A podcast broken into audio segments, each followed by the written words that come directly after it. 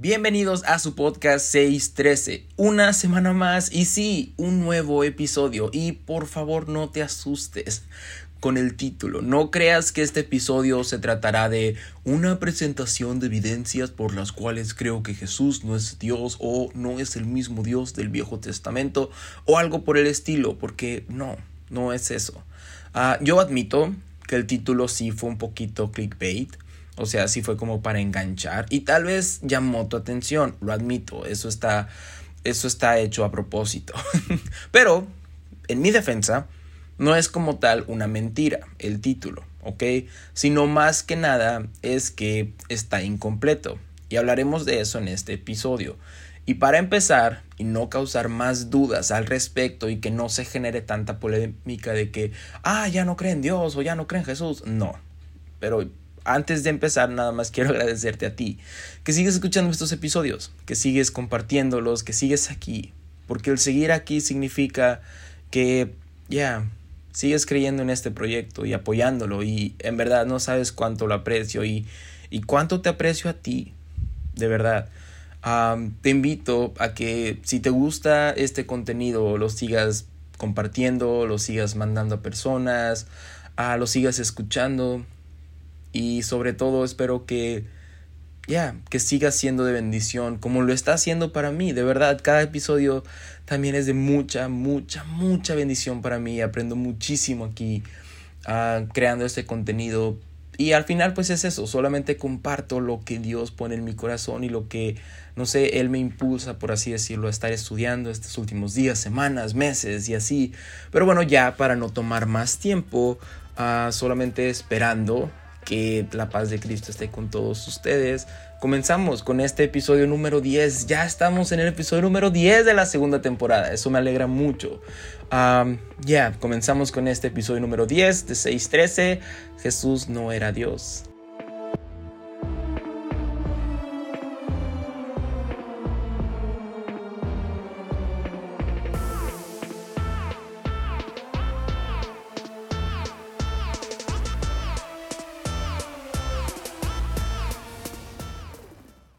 Así es, comenzamos con este episodio, episodio número 10 y planeo que sea un episodio cortito, ¿ok? Venimos de episodios largos, de episodios de 30, de 40 minutos y por lo menos quiero que este no dure más allá de los 20. Por lo menos eso se planea, ¿verdad? Que sea más conciso, que sea... aparte, este episodio es más como, no sé, un recordatorio que no necesita tanta explicación o que no necesita como dársele tantas vueltas al asunto, pero no por eso podría decirse que es menos importante que los otros, al contrario, o menos relevante.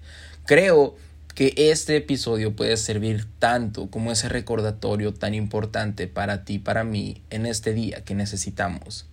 Lo diré de nuevo, creo que puede servir como un recordatorio importante para ti, para mí, en este día. ¿Y por qué lo repetí? Te estarás preguntando. Porque hoy estaremos hablando de la importancia del presente, de tu situación actual, de tu día a día, de tu hoy.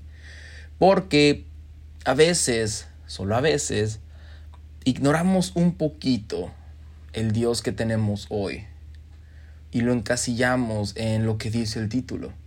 Jesús era Dios, ¿no? ¿A qué me refiero? Como dije, no es que sea real esa, ese título. Jesús no era Dios, sino que está incompleto. Jesús no era Dios, Jesús es Dios, sigue siendo Dios y seguirá siendo Dios. Pero muchas, muchas veces lo encasillamos en lo que pasó ayer, lo que vivimos el mes pasado, lo que Dios hizo por mí en el año tal. Ah, me acuerdo del campamento 2013 de jóvenes.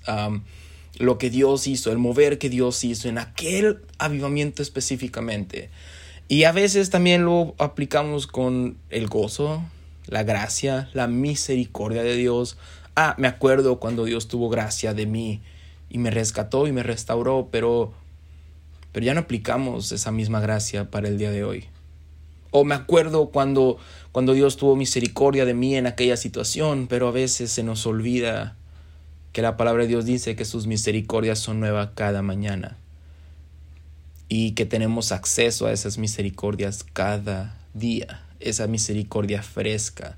Así que antes de comenzar un poquito a leer, solamente quiero dejarte saber que si tú estás pasando por algo, hoy también hay gracia para ti. Hoy también hay misericordia para ti. Hoy también hay perdón, salvación, restauración para ti. Eso no fue solamente ayer. Eso no fue solamente el día que, no sé, tu familia fue restaurada, que tu sanidad llegó. Eso sigue siendo presente en el día a día. Y no solo para ti, sino también para las personas con las que convivimos, con las que tenemos un tipo de contacto. Ves, a veces queremos, bueno, ya me estoy adelantando. Pero, para entrar, también quiero decir que si quieres acompañarme en estas historias, puedes ir directamente en tu Biblia al libro de Juan, al Evangelio según Juan. Vamos a estar ahí la mayor parte del episodio hablando, leyendo tres interacciones que Jesús tuvo con personas aquí en la tierra. Entonces, la primera va a ser Juan en el capítulo 11. Es una historia que de verdad creo que muchos la conocemos. Es una de mis historias favoritas por todo lo que esto conlleva, por toda la interacción que tiene Jesús, por todas las, no sé, como tipo simbología que hay aquí y por toda la compasión y la ternura que nos enseña Dios para con nosotros. pero ahora se ha convertido en una de las historias más importantes en mi vida para recordarme eso, el Dios de ahora. ¿Ok? vamos a leer rápido. Estaba entonces enfermo uno llamado Lázaro de Betania, la aldea de María y de Marta, su hermana. María, cuyo hermano Lázaro estaba enfermo, fue la que ungió al Señor con perfume y le enjugó los pies con sus cabellos. Enviaron, enviaron pues las hermanas para decir a Jesús, Señor, he aquí el que amas está enfermo. En otras palabras, estaban orando, ¿no? Estaban orando a Jesús. Oyéndolo Jesús dijo, Esta enfermedad no es para muerte, sino para la gloria de Dios, para que el Hijo de Dios sea glorificado. Y amaba a Jesús a Marta y a su hermana y a Lázaro. Cuando oyó, pues, que estaba enfermo, se quedó dos más, dos días más en el lugar donde estaba. Luego, después de esto, dijo a los discípulos, vamos a Judea otra vez. Y le dijeron los discípulos, Rabí, ahora procuraban los judíos apedrearte y otra vez vas allá. Mm. Porque también puedes estar enfocado en el pasado por lo que pasó desde ya podemos ver cómo los discípulos estaban viviendo en el pasado. Oh, pero ¿te acuerdas lo que te hicieron y todavía quieres ir allá? ¿Te acuerdas cómo te rechazaron cuando fuiste a compartirles o a, hablarles de Dios o querer abrir un grupo de amistad y todavía quieres hablarles de Dios? Mm. Pero bueno, sigamos leyendo. Jesús respondió, ¿no tiene el día doce horas? El que anda de día no tropieza porque ve la luz de este mundo, pero el que anda de noche tropieza porque no hay luz en él. Dicho esto, les dijo después, Nuestro amigo Lázaro duerme, mas yo voy para despertarle. Y dijeron entonces sus discípulos, Señor, si duerme, sanará. ¡Yes!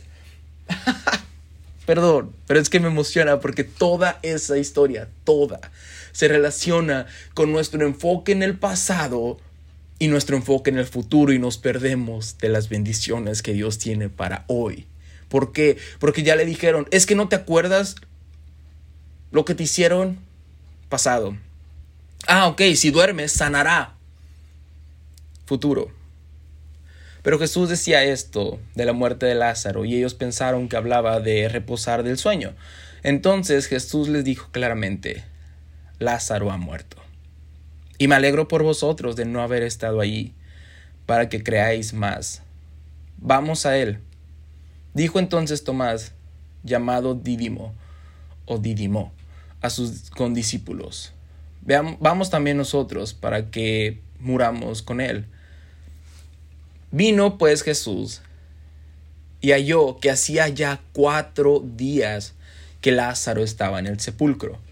Betania estaba cerca de Jerusalén, como a quince estadios, y muchos de los judíos habían venido a Marta y a María para consolarlas por su hermano. Ya, muchos de estos judíos habían apedreado a Jesús en el pasado, o por lo menos lo querían apedrear, perdón, y buscaban aprenderle, buscaban ah, tomarlo para crucificarlo. Pero la situación ya no era la misma. Porque ves, no puedes estar juzgando a alguien por su pasado. Mm. No puedes estar tratando de condenar a alguien por su pasado. Como dije, no puedes ah, pensar que hubo gracia para en el pasado, pero hoy no. Como que ya caducó la gracia que, que había para él en su vida. No. O, ah, es que él ya sufrió, o más bien él ya, ya tuvo el perdón de Dios, pero ya no va a tener más. O es que ella ya fue restaurada, pero ya no puede ser restaurada hoy. Porque ves, muchos de estos judíos eran aquellos que habían, de los cuales estaban hablando los discípulos, aquellos que querían apedrear a Jesús. Pero ya la situación había cambiado y estaban ahí apoyando a, a dos personas que habían perdido a su hermano. Voy a hacer un paréntesis rápido. La palabra de Dios dice que aquel que comenzó la buena obra, ¿ok? En el pasado, aquel que comenzó la buena obra, no terminará hasta perfeccionarla en el día de su venida. Tú, yo y todos aquellos a los que tú y yo estamos juzgando, somos obras en proceso.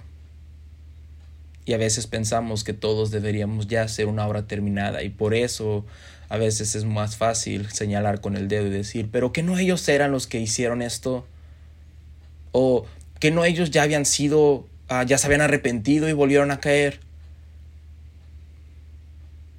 Ni tú ni yo comenzamos la obra en ellos. Ni nadie más comenzó la obra en nosotros, solo Jesús. ¿Y qué crees? Sigue trabajando con nosotros y no va a terminar hasta el día de su venida. Pero bueno, sigamos adelante.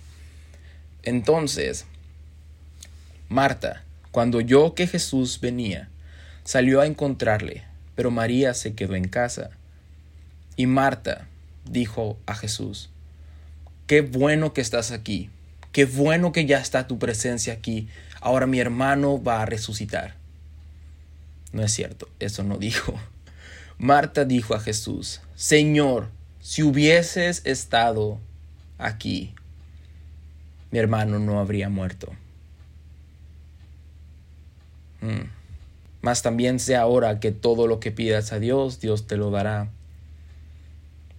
Tenía la enseñanza, tenía la fe, sabía de la presencia de Jesús. Jesús mismo estaba ahí delante de ella, pero la decepción del pasado podía más. El dolor del pasado podía más. La desesperación del pasado podía más. Cuando su corazón fue roto en el pasado, podía más que el disfrutar de la presencia de Dios, que confiar en que Dios ya estaba ahí en este momento, ahí y ahora. ¿Cuántas veces no habremos dejado que nuestra decepción del pasado nos quite la hermosura del, del aquí y el ahora con Jesús? Que estamos en nuestro cuarto y estamos, Señor, pero es que sigo sufriendo por lo que pasó y sigo llorando por aquello que perdimos y sigo ah, todo esto. E ignoramos que Jesús está ahí con nosotros, que Jesús está aquí y ahora con nosotros dejamos de enfocarnos en lo que Dios quiere hacer con nosotros, a través de nosotros, en nuestro corazón, en nuestra vida, en nuestro ministerio, en nuestra familia, en nuestra salud, en nuestras finanzas, en todo el día de hoy, por las decepciones del pasado, por todo lo que hemos sufrido en el pasado. Creo que esta vez es la última vez que voy a tocar este tema, pero muchos de nosotros seguimos enfocados en lo que perdimos en la pandemia que celebrando lo que Dios está haciendo en nuestra vida hoy. Creo que muchos de nosotros todavía seguimos lamentando que perdimos prácticamente dos años encerrados a celebrar que ya podemos estar reunidos en la iglesia de nuevo. Porque ves, fue más el llanto de no poder reunirnos que la celebración de ya estar reunidos. ¿No? Porque Marta estaba más enfocada en la decepción que había sufrido. Porque ella había buscado de Jesús y pensaba que Jesús era Dios. Que ignoraba que Jesús seguía siendo Dios. Jesús le dijo, tu hermano resucitará. Y Marta le dijo, yo sé que resucitará en la resurrección, en el día postrero. Mm. Porque a veces no solamente estamos enfocados en la decepción del pasado, sino que queremos vivir en el anhelo del mañana. Queremos refugiarnos, queremos refugiar nuestro dolor en la esperanza del mañana. ¿Sabes? estos últimos días he puesto, me he puesto a pensar y yo mismo me he hecho la pregunta, ¿cómo pretendo tener fe para el día de mañana o por el día del mañana si ni siquiera tengo fe para el día de hoy? ¿Cómo pretendo tener esperanza para el día de mañana si no acepto la gracia y el perdón que, que se me son ofrecidos hoy? ¿Por qué estoy pensando en el día de mañana ignorando el día de hoy. Porque a veces lo decimos y, ah, yo sé que esto pasará, pero es más nosotros refugiándonos en eso que realmente creyendo que pasará. ¿Sí me explico? Pero lo bueno, lo hermoso, lo maravilloso, es que tenemos un Dios presente aquí y ahora, que sí nos va a ayudar mañana, que sí nos va a restaurar mañana, que sí va a estar ahí con nosotros mañana, que sí nos va a dar ese maná del cielo mañana, pero que más importante, está con nosotros aquí y ahora. Y como le dijo, yo soy la resurrección y la vida. El que cree en mí, aunque esté muerto, vivirá. ¿Ves? Marta estaba refugiada en el día postrero y decía, yo sé que va a resucitar en el día de la resurrección. Y Jesús le dijo, no, no va a resucitar. Yo soy la resurrección. Hoy, el que está hablando contigo, mira, aquí estoy y yo soy la resurrección. Venimos de un domingo donde celebramos precisamente eso, que Él resucitó, pero ¿cuántos de nosotros decimos, oh sí, Jesús resucitó, yay? Y se nos olvida que Él sigue siendo la resurrección hoy, que no solamente resucita ese domingo, sino que sigue siendo la, la resurrección hoy. Que si necesitas resurrección en tu vida, Él es esa resurrección. Que si necesitas sanidad en tu vida, Él es esa sanidad. Que si necesitas perdón en tu vida, Él es el que te puede perdonar hoy. Porque Él es la resurrección y la vida. Y entonces vemos más adelante en esta historia como Jesús, bueno, María también sale, también le reclama, Jesús llora con ellas, pero al final Lázaro resucita, porque Jesús es la resurrección, porque cuando donde está el Espíritu de Dios, no donde estará ni donde estuvo, donde está el Espíritu de Dios, allí hay libertad, ¿sabes? Como dije a veces, podemos estar ignorando todo lo que Dios nos quiere ofrecer hoy. Eso fresco, ¿sabes? Eso tan bonito que, que, que es dulce para nuestra vida el día de hoy. Y nos perdemos de todo eso por estar decepcionados del ayer o por estar queriendo refugiándonos en el futuro. Tenemos el ejemplo con el pueblo de Israel, ¿no? Cuando estaba en el desierto y se lamentaban y aparte bueno, ahorita voy a llegar a eso. Porque si nos vamos a Juan, pero ahora en el capítulo 8, dos capítulos atrás, Jesús está hablando con, un grupo de gente, ¿ok? Y esta gente está recriminándole ciertas cosas. Entonces, en el versículo 31, dijo entonces Jesús a los judíos que habían creído en él, si vosotros permanecer, permaneciereis en mi palabra, seréis verdaderamente mis discípulos, y conoceréis la verdad, y la verdad os hará libres. Le respondieron, Linaje de Abraham somos, y jamás hemos sido esclavos de nadie. ¿Cómo dices tú, seréis libres? Porque ves, a veces, cuando pensamos en el pasado, y eso podemos verlo incluso en psicología, no recordamos realmente cómo fue, sino que queremos hacerlo un poquito más bonito, un poquito más llevador, nuestra experiencia traumática, nuestra experiencia de dolor, nuestra experiencia de la cual Dios nos salvó. Porque ves, el pueblo aquí estaba diciendo, nunca hemos sido esclavos de nadie. Y eso es totalmente una mentira, porque ellos pasaron por diferentes esclavitudes, desde la, la, esclavitud en Egipto, la esclavitud en Babilonia, la esclavitud por los persas, un montón de esclavitud. Siempre habían sufrido de esclavitud. Y ahora que estaban recordando el pasado, no lo recordaban real como era. Y esto es a lo que iba a decir antes. Cuando el pueblo de Israel estaba en el desierto, que habían salido de Egipto, pasaba lo mismo estaban batallando en el presente y decían, ojalá nos hubiéramos quedado porque allá por lo menos comíamos y recordaban un pasado fantasioso por ignorar el presente. Y muchos de nosotros a veces estamos pensando en un pasado fantasioso por ignorar el hoy, que a veces, a veces puede ser difícil, lo sé, Puede ser demasiado difícil lo que estamos enfrentando el día de hoy, lo que estamos batallando el día de hoy, pero aún así Dios sigue estando con nosotros hoy. Pero nosotros no podemos verlo, no podemos disfrutarlo, no podemos sentirlo, porque estamos pensando fantasiosamente en un pasado que realmente no es como lo pensamos. Y el pueblo de Israel cuando estaba en el, en, el desierto y pensaba en ese pasado, también pensaba en el futuro. Por eso Dios le decía, no guarden el pan que yo les doy, un pan que viene del cielo fresco cada mañana. No lo guarden, no va a servir, no se enfoquen en el mañana, disfruten del pan, de la provisión del día de hoy. ¿Y por qué estas dos historias se parecen demasiado? Porque si nos vamos más adelante al versículo 34, Jesús le respondió, de cierto, de cierto os digo, que todo aquel que hace pecado, es esclavo del pecado. Y el esclavo no queda en la casa para siempre. El Hijo sí, el Hijo sí queda para siempre. Así que, si el Hijo os libertare, seréis verdaderamente libres. Sé que sois descendiente de Abraham. ¿Sabes?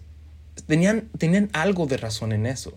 Sé que sois descendientes de Abraham, pero procuras matarme, porque mi palabra no haya cabida en vosotros. ¿Sabes? porque ellos estaban refugiando en el pasado para tratar de tachar sus pecados de hoy. Hmm. Yo sé que naciste en la iglesia, pero justo hoy necesitas de mí. Yo sé que, tus papás toda la vida te han traído a la iglesia. Yo sé que tú has predicado. Yo sé que tú has, yo, tú has sido utilizado por el Espíritu Santo. Yo sé que tú has sido utilizado incluso para llevar a cabo milagros a través de ti.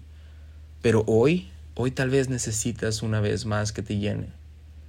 Y quieres seguir pensando que, ah, no, pero es que, no, no, no, pero yo, yo me acuerdo cuando predicaba y las personas eran libres. Y vives en un pasado que te roba de las oportunidades del presente. Y podemos seguir siendo esclavos del pasado por no querer la libertad del día de hoy. Y en ese mismo capítulo, más adelante en el versículo 58, Jesús les dijo, De cierto, de cierto os digo, antes que Abraham fuese, hablando de lo que ellos estaban hablando del pasado, estamos de acuerdo que la conjugación normal sería, antes que Abraham fuese, yo era, ¿sabes? Pero Jesús les, les daba un mensaje más poderoso y les decía, de cierto, de cierto os digo, antes que Abraham fuese, yo soy. Uh. Y creo que aquí fácil y sencillamente puedo terminar el episodio con esa frase.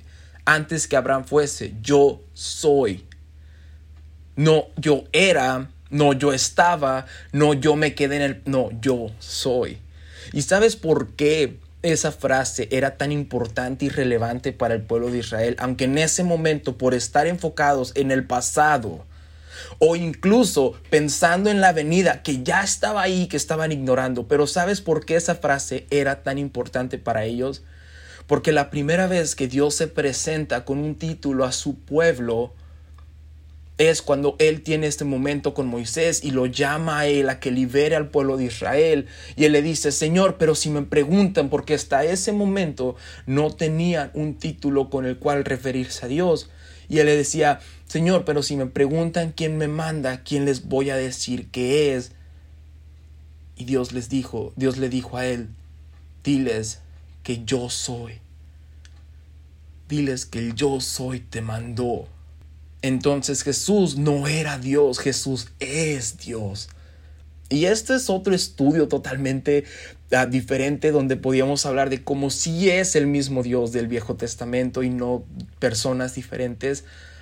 Pero en este momento hay que enfocarnos en eso. Aquel que proveyó cuando ustedes estaban en el desierto, yo soy. Aquel que los liberó de Egipto y de todas esas esclavitudes, bueno, yo soy aquel que te rescató, te perdonó, te restauró y te hizo un llamado con propósito. ¿Qué crees? Yo soy. Y todavía en este día sigo siendo tu Dios y te sigo llamando. Y todavía si necesitas limpieza, pureza, una nueva restauración, un nuevo llamamiento, yo soy, dice Jesús. No podemos dejar que lo que pasó o lo que pensamos que pasará nos quite todo lo que Dios nos quiere dar hoy.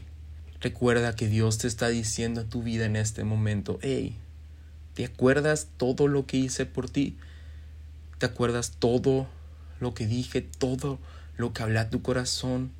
Bueno, sigo siendo Dios y sigo hablando a tu corazón solamente que no estás escuchando.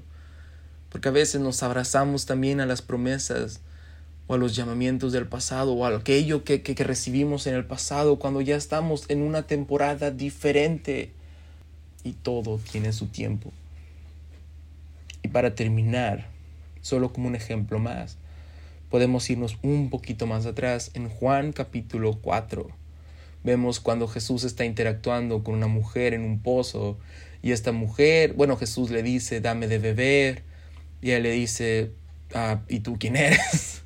y él le dice, si conocieras el don de Dios y quién te pide que le des de beber, tú le pedirías y él te daría aguas, ríos de agua viva y cosas por el estilo. Pero donde me quiero enfocar es cuando la mujer le dice en el versículo 20, Nuestros padres adoraron en este monte, y vosotros decís que en Jerusalén es el lugar donde se debe adorar. Pero ves, está hablando del pasado, está hablando de tradición, está hablando de eso, de linaje. Ah, sí, ya, nuestros padres decían esto. Y Jesús le dijo, mujer, créeme, que la hora viene cuando ni en este monte ni en Jerusalén adoraréis al Padre. Vosotros adoráis lo que no sabéis, nosotros adoramos lo que sabemos, porque la salvación viene de los judíos. Mas la hora viene y ahora es. Ahora es. ¿Ves? Llevo más de 20 minutos, pensé que no iba a tardar tanto, perdón. Mas la hora viene y ahora es cuando los verdaderos adoradores adorarán al Padre en espíritu y en verdad. Porque también el Padre tales adoradores busca que le adoren. ¿Y qué crees que pasó? ¿Qué crees que pasó? La mujer dijo, ah, sí es cierto, eres tú. tú eres el que había de venir. Tú eres el Mesías. Tú eres Dios. No, ella estaba hablando del pasado primero. Sí, nuestros padres adoraron en este monte. Y cuando Jesús le dice eso, le dice, ah, sí, sé que ha de venir el Mesías llamado el Cristo. Cuando Él venga nos declarará todas las cosas. porque seguimos nosotros ignorando lo que Dios quiere hacer el día de hoy por vivir refugiados falsamente en el futuro. No está mal tener fe. No está mal tener esperanza. No está mal tener deseos y pensar y saber con certeza si va a venir de nuevo en gloria y nos va a llevar en ese arrebato y los muertos en Cristo resucitarán primero y después los que estemos vivos seremos arrebatados. Eso está bien y eso es verdad y amén. Pero muchas veces vivimos falsamente refugiados en eso e ignoramos lo que Dios quiere hacer hoy. Oh sí, sé que sé que va a venir. Y cuando él venga nos declarará todas las cosas. ¿Y sabes qué le dijo Jesús? Versículo 26, Jesús le dijo, yo soy el que habla contigo. Ah, ahora entiendes todo lo que Dios nos quería decir. No te enfoques en el pasado. No vivas refugiado en un futuro solamente por miedo. Mejor disfruta que yo soy aquí y ahora en tu vida. Yo soy tu proveedor, yo soy tu salvador, yo soy tu restaurador, yo soy tu Mesías. Yo soy la resurrección, yo soy el camino, yo soy la verdad, yo soy la vida, yo soy la fuente de agua viva. Yes, yo soy el principio, pero también soy el fin. Yo soy el que era, el que es y el que ha de venir. Jesús no era Dios, Jesús era Dios, Jesús es Dios y Jesús seguirá siendo Dios. Jesús proveyó, Jesús provee y Jesús proveerá. Jesús restauró, Jesús restaura y Jesús restaurará. Jesús perdonó, Jesús perdona y Jesús perdonará. Y solamente quería recordarte que el día de hoy hay gracia para ti, que el día de hoy hay provisión para ti que el día de hoy hay restauración para ti, que el día de hoy hay, hay salvación para ti, hay sanidad para ti. ¿Quieres ser lleno del Espíritu de Dios? Ya, fuiste lleno del Espíritu de Dios y tal vez esa llama se apagó. ¿Qué crees? Hoy puedes ser lleno del Espíritu de Dios una vez más. Porque Dios te dice, yo soy. Sí, yo era, pero también yo soy. Y solamente quería recordarte que el día de hoy Dios sigue teniendo planes para ti. Dios sigue amándote. Dios sigue queriendo tu salvación. Dios sigue queriendo tu restauración. Dios sigue queriendo tu alma y tu vida. Y tú sigues siendo un hijo o una hija amada en el cual Él tiene complacencia. Y a veces estamos ayer o mañana y no disfrutamos del Dios que dice hoy yo soy.